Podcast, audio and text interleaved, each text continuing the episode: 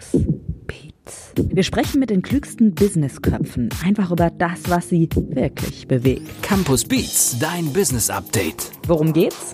Aktuelle Trends, neue Skills, Bücher. Campus Beats.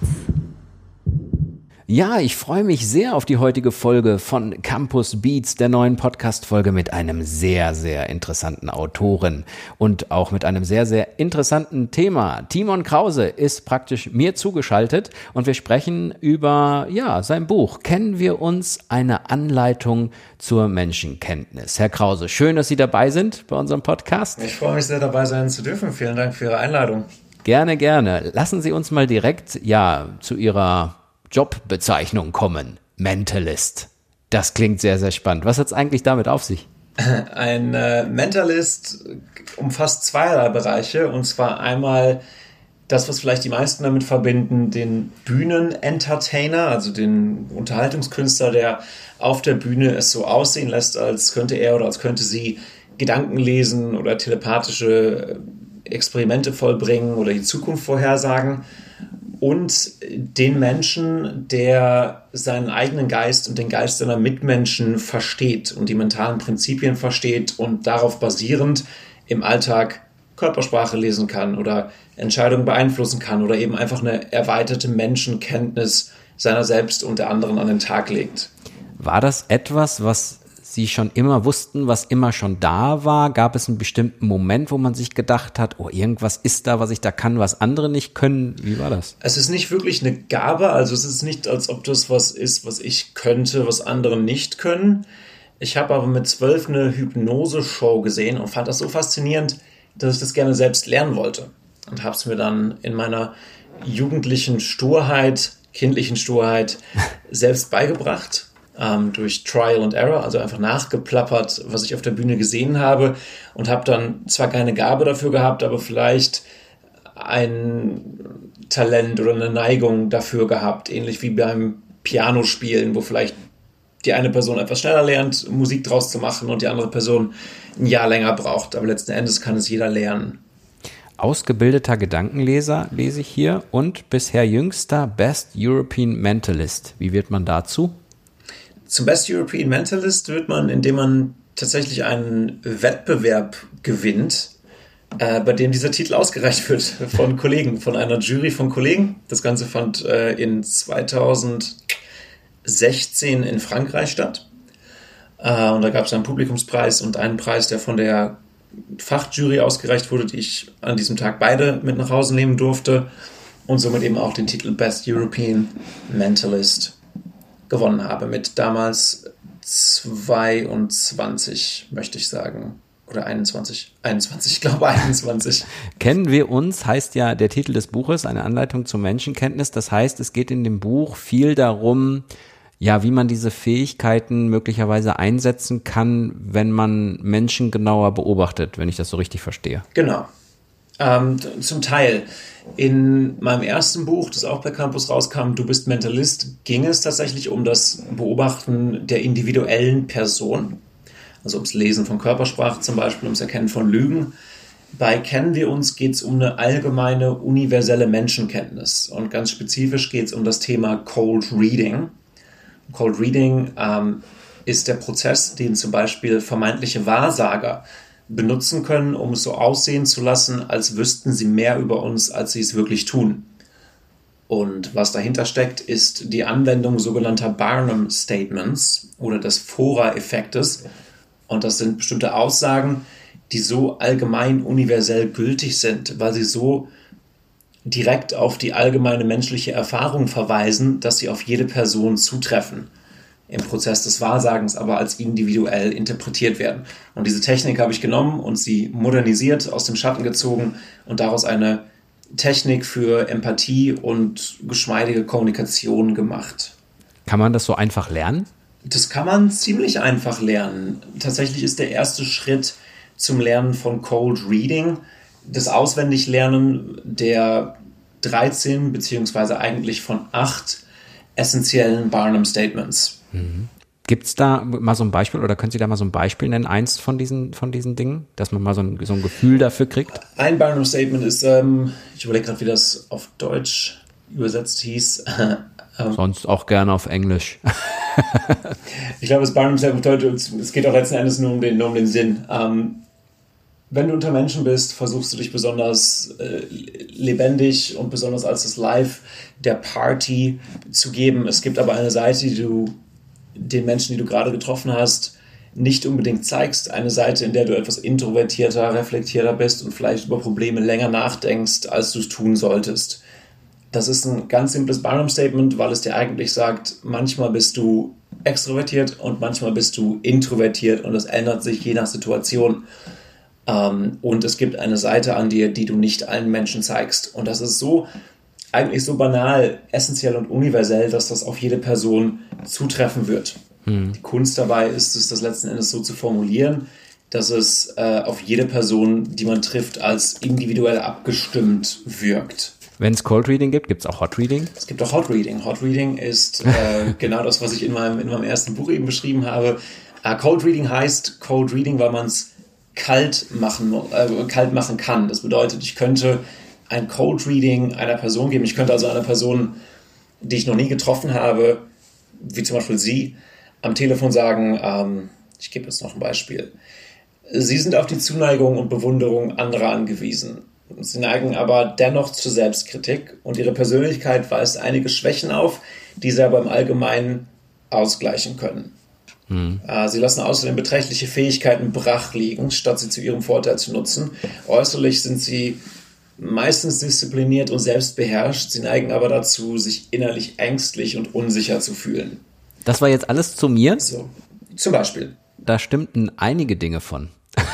das ist genau der Punkt. Ich würde sogar davon ausgehen oder fast darauf wetten, dass mit etwas, äh, mit etwas Biegen alles davon irgendwie stimmt, je nachdem wie mit etwas Interpretation. Ähm, zum Beispiel, sie sind auf die Zuneigung und Bewunderung anderer angewiesen. Äh, das, das, sind wir alle, ob jetzt die anderen unsere Kollegen sind oder unsere Familie sind oder unsere romantischen Interessen sind oder unsere Freunde sind oder sogar unser Haustier ist, ist dabei egal. Aber wir alle sind auf die eine oder andere Art, auf die Zuneigung und Bewunderer irgendeines anderen Wesens angewiesen diesem Beispiel jetzt aber voranstellen würde, äh, Dirk, wir haben gerade schon kurz gesprochen, ich habe Sie gerade kurz auf der Kamera gesehen, ich habe bei Ihnen den Eindruck bekommen, äh, aufgrund Ihrer Kleidung oder des Hintergrunds, den ich gesehen habe, oder Ihrer Bewegung, dass Sie auf die Zuneigung und Bewunderung anderer angewiesen sind, aber dennoch zur Selbstkritik neigen, dann wirkt es auf einmal sehr, sehr individuell, weil ich jetzt eine an, angebliche individuelle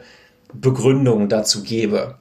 Äh, und der Effekt davon ist, dass sie sich verstanden und hoffentlich geschätzt fühlen, weil ich ihnen eben zeige, dass ich sie verstehe und schätze. Das geht noch viel weiter. Das ist dann praktisch der Effekt, der dadurch entsteht, ne? Also, dass man wirklich, genau. wirklich auf einmal dem, dem, dem Gegenüber wahrscheinlich auch redegewandt und mit diesen Mitteln, die sie da haben, dem Gegenüber, ich würde es jetzt mal so flapsig aus der Reserve locken und ein besonderes, sofort ein besonderes Gespräch, ein besonderes Gefühl entstehen zu lassen. Sind das auch die Effekte, die dabei dann entstehen? Genau, das sind die Effekte, das ist der, das Ziel davon. Es geht also nicht um Manipulation, sondern darum, eine Tür zum Vertrauen zu öffnen.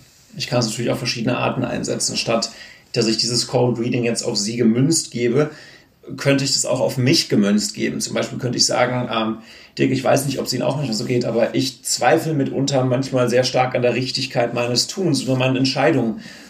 Und ich bevorzuge ein gewisses Maß an Abwechslung und Veränderung. Und manchmal bin ich unzufrieden, wenn ich von Verboten und Beschränkungen eingeengt werde. Geht es Ihnen auch so? Hm. Das waren zwei Cold Reading Statements, was bedeutet, dass es den meisten Menschen so geht. Und wenn ich jetzt sage, geht es Ihnen auch so, dann wird man gegenüber mit sehr großer Wahrscheinlichkeit sagen, ja, mir geht's auch so. Und plötzlich haben wir eine Ebene, auf der wir uns begegnen können. Ich habe mich geöffnet und als verletzlich gezeigt und mein Gegenüber hat den Eindruck, zu Recht, dass wir mit ähnlichen Sicherheiten und Unsicherheiten und Wünschen und Zielen im Leben zu kämpfen haben. Mhm. Kann man sowas im Job, im Business einsetzen? Sehr wahrscheinlich ja, ne? Natürlich, das geht im Job, das geht im Business, das geht im Privatbereich. Überall da, wo man ins zwischenmenschliche Gespräch kommt, kann ich ein Barnum-Statement über mein Gegenüber machen, um es sich verstanden fühlen zu lassen, oder über mich selbst, um dem Gegenüber das Gefühl zu geben, dass es mich versteht und so eben immer wieder diese Tür zum Vertrauen zu öffnen.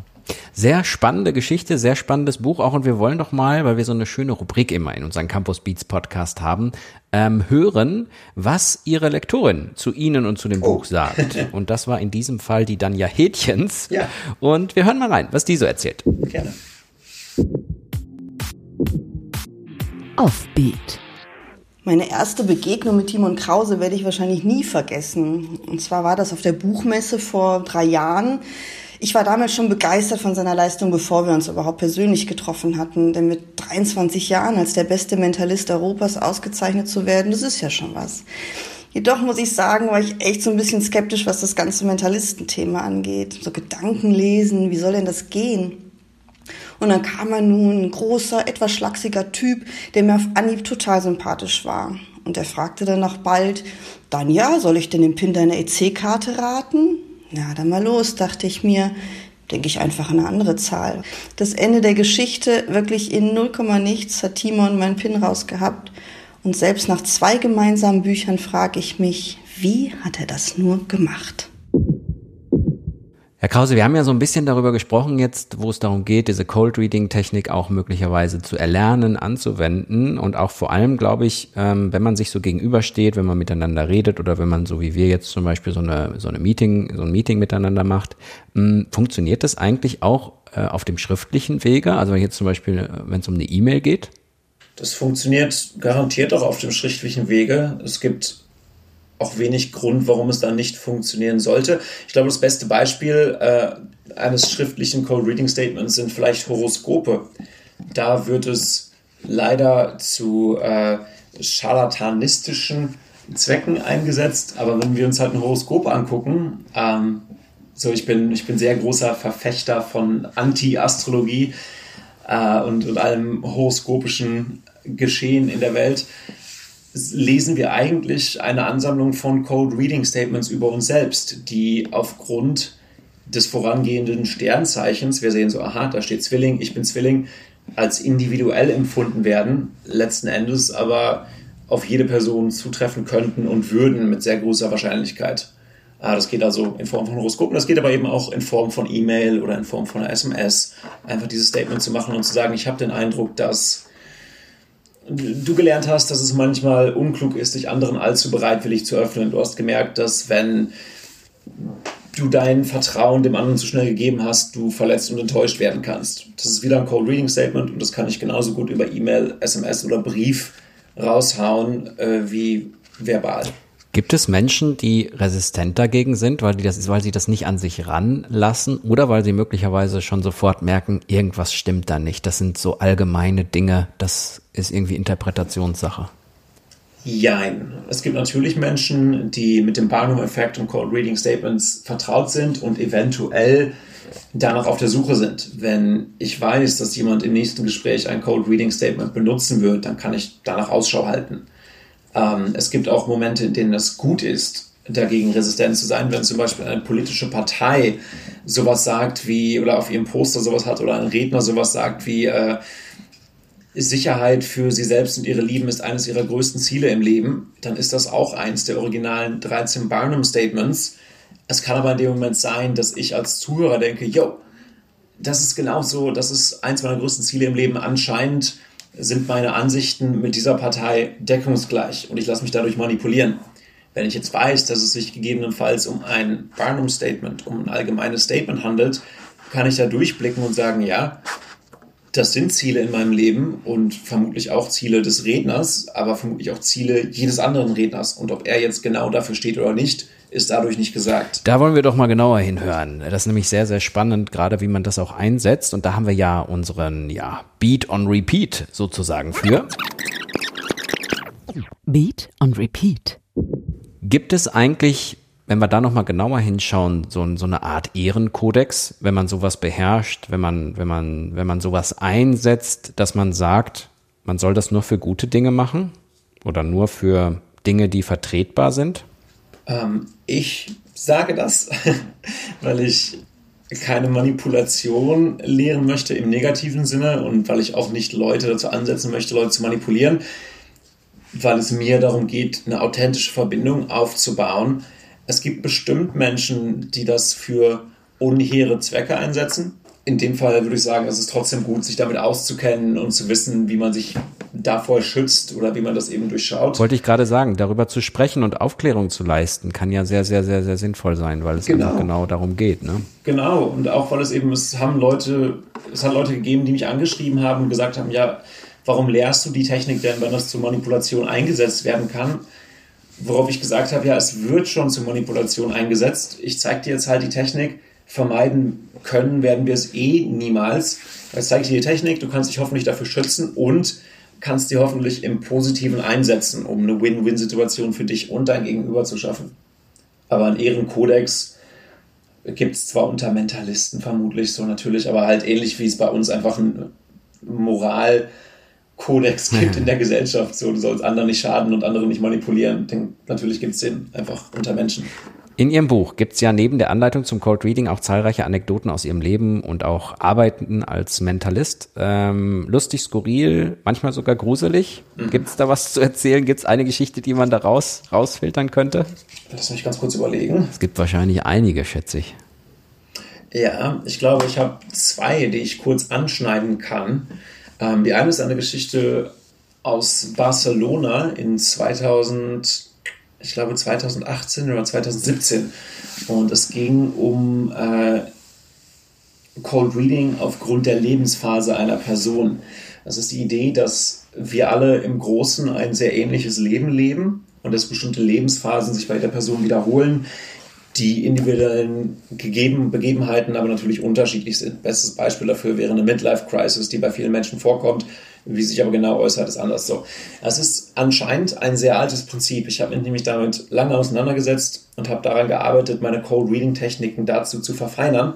Bin letzten Endes in Barcelona geendet und zwar in einem Zaubermuseum, in einem Museum der Magie in irgendeiner Hinterstraße, Privatmuseum, in dem mir ein Buch von, ich glaube, 1932 in die Hände fiel von einem Mentalisten aus Amerika genannt Dantes. Und niemand weiß, wer dieser Dantes war. Es scheint ein äh, Synonym gewesen zu sein, also ein Name, unter dem er, dem er geschrieben hat, der all die Erkenntnisse, die ich in meiner Arbeit schon in den Tag gelegt hatte und die ich in modernen Research-Papern gefunden hatte, in seinem Buch von 1932, das Lebensreading, schon aufgeschrieben hatte. Und das hat mich unfassbar fasziniert. Und ich habe da sehr, sehr viel rausgezogen. Ich habe auch all seine Erkenntnisse in Kennen wir uns nochmal verarbeitet war aber so fasziniert, weil ich nie gefunden habe, wer Dantes war, niemals eine Historie oder einen Hintergrund zu ihm finden konnte und der irgendwie diese enigmatische Figur von vor fast 100 Jahren geblieben ist, der aber anscheinend tiefe Einsichten in die menschliche Psyche schon damals hatte. Die andere Geschichte ist vielleicht ähm, von einem Kollegen von mir, der Ian Rowland, der Cold Reading lehrt in England und es äh, für FBI-Agenten oder der es FBI-Agenten in Amerika beigebracht hat, äh, viele Male, ein paar Mal Seminare gehalten hat und mir eben davon erzählt hat, wie diese Leute drauf waren. Da habe ich auch ein Interview zugeschrieben, in kennen wir uns. Unglaublich spannende Geschichte und ich fand es einfach mega cool, dass er letzten Endes mit dieser ursprünglich charlatanistischen Technik jetzt beim FBI lehrt. Das ist mal ein Teasing, warum man sich das Buch mal holen sollte und mal reinschauen sollte, um diese ganzen Geschichten zu erfahren. Wirklich super spannende äh, Sache, das Ganze und super spannende Thematik. Zum Schluss vielleicht noch, weil wir uns ja ja so ein bisschen in der, in der Weihnachtsnähe befinden mit dieser Folge. Ähm, gibt es eigentlich eine Möglichkeit, wie Cold Reading beim passenden Geschenk finden helfen kann? Ehrlich gesagt, wahrscheinlich nicht, weil es so universell ist, dass ich glaube, dass Cold Reading dir beim passenden Geschenk finden äh, keine Hilfestellung geben wird. Ich glaube, man könnte vielleicht. Wahrscheinlich. Ja wahrscheinlich würde man ein sehr allgemeines Geschenk schenken, was dann hinterher voll der Reinfall wäre, weil man sich so an allgemeinen Aussagen irgendwie dann hochhangelt. Ja, da möchte ich nicht schuld dran sein. vielleicht könnte man, vielleicht könnte man der Person das Geschenk schmackhaft machen. Er könnte sagen, ich habe dir diese Teekanne gekauft, weil ich das Gefühl habe, dass du auf die Zuneigung anderer andere angewiesen bist, aber trotzdem ein bisschen zur Selbstkritik neigst. Und da wird diese Teekanne dir bei helfen. Ja, vielleicht kann man denen das so schmackhaft reden. Sehr cool. Also eine sehr, sehr coole Podcast-Folge. Vielen Dank, Timon Krause. Das Buch heißt Kennen wir uns? Eine Anleitung zur Menschenkenntnis ähm, erschienen im Campus Verlag. Weitere Informationen zum Buch gibt's unter www.campus.de slash podcast. Um auch weiterhin die Themen für euch so spannend wie möglich zu gestalten, freuen wir uns natürlich auch über euer Feedback. Schreibt uns gerne einmal an podcast.campus.de oder füllt unseren Fragebogen unter www.campus.de slash podcast aus. Alle Umfragenteilnehmer erhalten übrigens auch ein Dankeschön, ein E-Book aus dem Campus Verlag.